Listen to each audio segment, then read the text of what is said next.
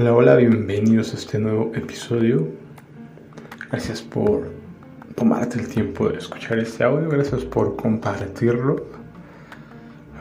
Ah, hemos estado tocando el tema acerca de, de lo que se estuvo enfrentando nuestro, nuestro Señor Jesús y, y sus apóstoles en esta época primitiva, ¿no? Así es que hoy quiero explicarte algo también que, que entendí y que me pareció muy muy grave lo que se había malinterpretado el libro de Hechos capítulo 10. Pero para antes empecemos con esto que dice en Mateo 23 versículos 3 y 4. Así que todo lo que os digan que guardéis, guardadlo y hacedlo. Mas no hagáis conforme a sus obras porque dicen y no hacen porque atan cargas pesadas y difíciles de llevar y las ponen sobre los hombres, sobre los hombros de los hombres, pero ellos ni con un dedo quieren moverla. Aquí vemos a Jesús que está hablando de, los fariseos precisamente que cuando ellos se sientan en la sinagoga, en la silla de Moisés, les, les explica que deben escucharlo y hacer lo que dicen, porque ellos hablaban acerca de la Torah pero no deberían seguir su, ejemplo porque ellos no, en realidad simplemente decían lo que se tenía que hacer, pero ellos no lo hacían. Más no hagáis conforme a sus obras, porque dicen y no hacen. Entonces eso es algo que hay que entender.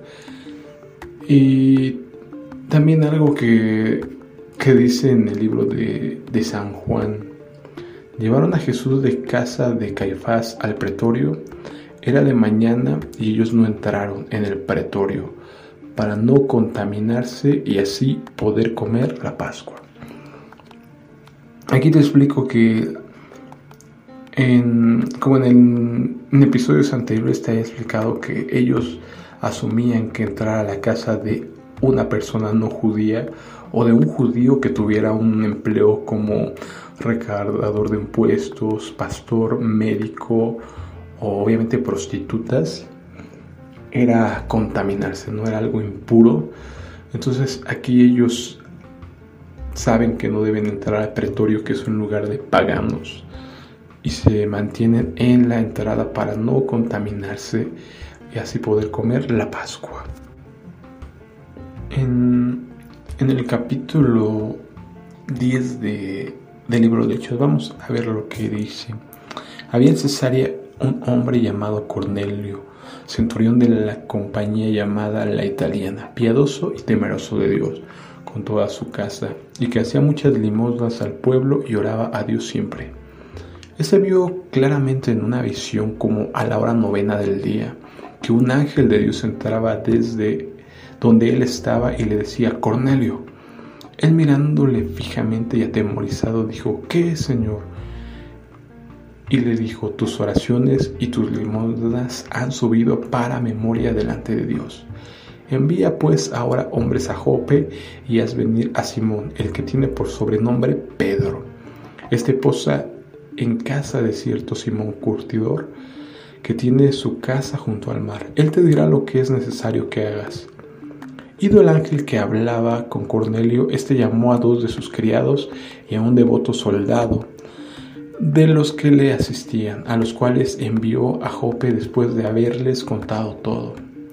Al día siguiente, mientras ellos iban por el camino y se acercaban a la ciudad, Pedro subió a la azotea para orar, cerca de la hora sexta, y tuvo gran hambre y quiso comer, pero, pero mientras le preparaban algo le sobrevino un éxtasis y vio al cielo abierto y que descendía algo semejante a un gran lienzo, que atado de las cuatro puntas era bajado a la tierra, en el cual había de todos los cuadrúpedos terrestres y reptiles y aves del cielo. Y le vino una voz, levántate Pedro, mata y come. Entonces Pedro dijo, Señor, no, porque ninguna cosa común o inmunda he comido jamás. Aquí vemos que Pedro jamás había comido nada inmundo, a pesar de que personas han interpretado que Jesús dijo que cuando menciona que lo que contamina el hombre no es lo que entra, sino lo que sale del corazón. Entonces muchas personas interpretan que con eso puedes comer cualquier, cualquier tipo de animal, ¿no? Aquí vemos que Pedro dice que él nunca había comido ninguna cosa inmunda a pesar de que ya había muerto Jesús en esta época, y ya había pasado bastante tiempo. Y entonces es algo que quiero que entendamos, ¿no? Que en realidad hemos estado leyendo lo que dice la palabra o hemos interpretado como hemos querido. Volvió la voz a él la segunda vez, lo que Dios limpió, no lo llames tú común. Esto hizo tres veces y aquel lienzo volvió a ser recogido en el cielo. Y mientras Pedro estaba perplejo dentro de sí sobre lo que significaba la visión que había visto, He aquí los hombres que habían sido enviados por Cornelio, los cuales preguntando por la casa de Simón llegaron a la puerta. Y llamando preguntaron si moraba allí un Simón que tenía por sobrenombre Pedro. Y mientras Pedro pensaba en la visión, le dijo el Espíritu, He aquí tres hombres te buscan. Levántate pues y desciende y no dudes de ir con ellos porque yo los he enviado. Entonces aquí vemos que Pedro sigue pensando ¿no? en, en qué, de qué se trataría la, la visión. ¿no? Pedro pensaba en la visión. Entonces Pedro descendió a donde estaban los hombres que fueron enviados por Cornelio, les dijo, he aquí yo soy el que buscáis, ¿cuál es la causa por la que habéis venido? Ellos dijeron, Cornelio el centurión, varón justo y temeroso de Dios, que tiene buen testimonio en toda la nación de los judíos, ha recibido instrucciones de un santo ángel de hacerte venir a su casa para oír tus palabras. Entonces, haciéndole entrar, los hospedó y al día siguiente, levantándose, se fue con ellos y le acompañaron algunos de los hermanos de Jope. Al otro día entraron en Cesarea y Cornelio los estaba esperando habiendo convocado a sus parientes y amigos más íntimos. Cuando Pedro entró, salió Cornelio a recibirle y postrándose a sus pies adoró. Mas Pedro le levantó diciendo, levántate, pues yo mismo también soy hombre. Entonces aquí vemos que Pedro nos enseña que un hombre no puede recibir adoración de otro hombre. Toda la adoración simplemente es para, para Dios y lo vemos a lo largo de la Biblia, ¿no? Ni los ángeles reciben adoración porque la adoración es simplemente para Dios. Por eso Pedro le dice, levántate, pues yo mismo también soy hombre. No para que nos quedemos claro que no tenemos que estar postrándonos ante ningún hombre. Y hablando con él entró y halló a muchos que se habían reunido y les dijo, vosotros sabéis cuán abominable es para un varón judío juntarse o acercarse a un extranjero. Pero a mí me ha mostrado Dios que a ningún hombre llame común o inmundo. Aquí está el punto clave. ¿Cuándo le mostró esto Dios? Si leemos el capítulo, simplemente estamos viendo que la visión que recibió Pedro es acerca de esto, ¿no? Dios, pero a mí me ha mostrado Dios que a ningún hombre llame común o inmundo. Entonces, esto es muy claro aquí, ¿no? Pedro nos enseña que la visión era conforme a, a los hombres y no conforme a los animales. Hay que tomar en cuenta que en, eh, los judíos tendían a llamarles a los no judíos goyín, es decir, animales, perros.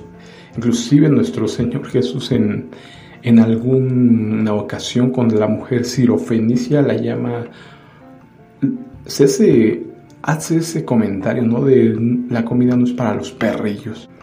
En Mateo 15, en versículo 25, entonces ella vino y se postró ante él diciendo, Señor, socórreme.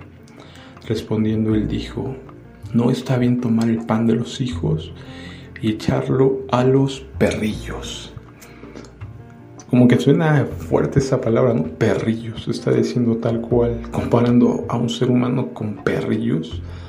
Como te lo explico tal cual en la mente judía, cualquiera que no era judío era considerado tal cual, ¿no? Un perrillo salvajes por los hábitos, por la depravación, por lo que comían, ¿no? Comían cerdos, comían todo tipo de animales, bestias repugnantes, reptiles, cuadrúpedos y demás, que fue tal cual lo que vio lo que vio Pedro en la visión de, de la manta, ¿no? Por eso podemos darnos cuenta que para él se le hacía algo abominable. Y al final de cuentas entendemos la visión que para qué se lo mostró, ¿no? Porque al fin de cuentas era una visión. Pedro se queda pensando en qué significaba y después lo podemos ver, ¿no?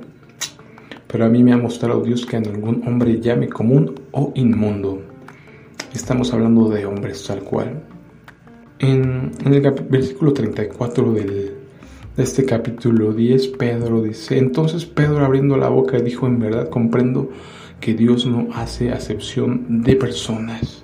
Y más adelante en el capítulo 11 vemos que todavía sigue todo esto hablando de la visión y Pedro lo explica mucho más claro. Y cuando Pedro subió a Jerusalén, disputaban con él los que eran de la circuncisión, diciendo, ¿por qué has entrado en casa de hombres incircuncisos y has comido con ellos? Entonces comenzó Pedro a contarles por orden lo sucedido, diciendo, estaba yo en la ciudad de Jope, orando y vi en éxtasis una visión, algo semejante a un gran lienzo que descendía, que por las cuatro puntas era bajado del cielo y venía hasta mí. Cuando fijé en él los ojos, consideré y vi cuadrúpedos terrestres, fieras, reptiles y aves del cielo y oí una voz que me decía, levántate Pedro, mata y come. Y dije, Señor, no porque ninguna cosa común o inmunda entró jamás en mi boca. Entonces la voz me respondió del cielo por segunda vez, lo que Dios limpió, no llames tú común. Y esto hizo tres veces. Y volvió todo a ser llevado arriba al cielo. Y aquí luego llegaron tres hombres a la casa donde yo estaba enviados a mí desde Cesarea. Y el Espíritu me dijo que fuese con ellos sin dudar. Fueron conmigo también estos seis hermanos y entramos en casa de un varón, quien nos contó cómo había visto en su casa a un ángel que se puso en pie y le dijo, envía hombres a Jope y haz venir a Simón el que tiene por sobrenombre Pedro en el versículo 17 del capítulo 11, si Dios pues les concedió también el mismo don que a nosotros que hemos creído en el Señor Jesucristo, ¿quién era yo que pudiese estorbar a Dios? Entonces oídas estas cosas callaron y glorificaron a Dios diciendo de manera que también a los gentiles han dado, ha dado Dios arrepentimiento para vida. Entonces ya leyendo detenidamente este capítulo 10 y parte del 11, entendemos que muchas personas han malinterpretado esta visión de Pedro, donde dicen que debido a esta visión es lícito comer cualquier tipo de animal, ¿no?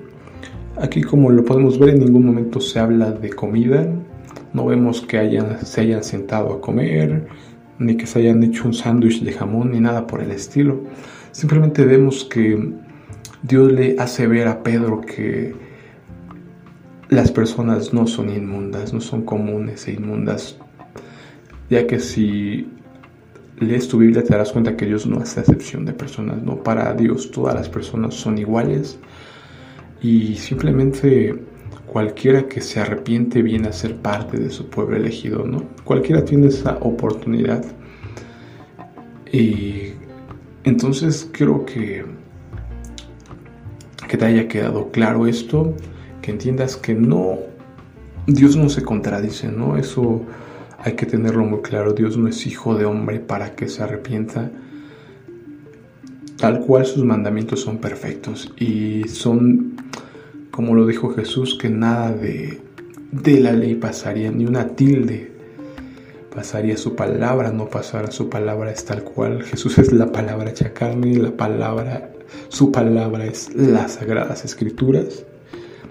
Entonces espero que te quedes con esto y nos estamos viendo en otra ocasión.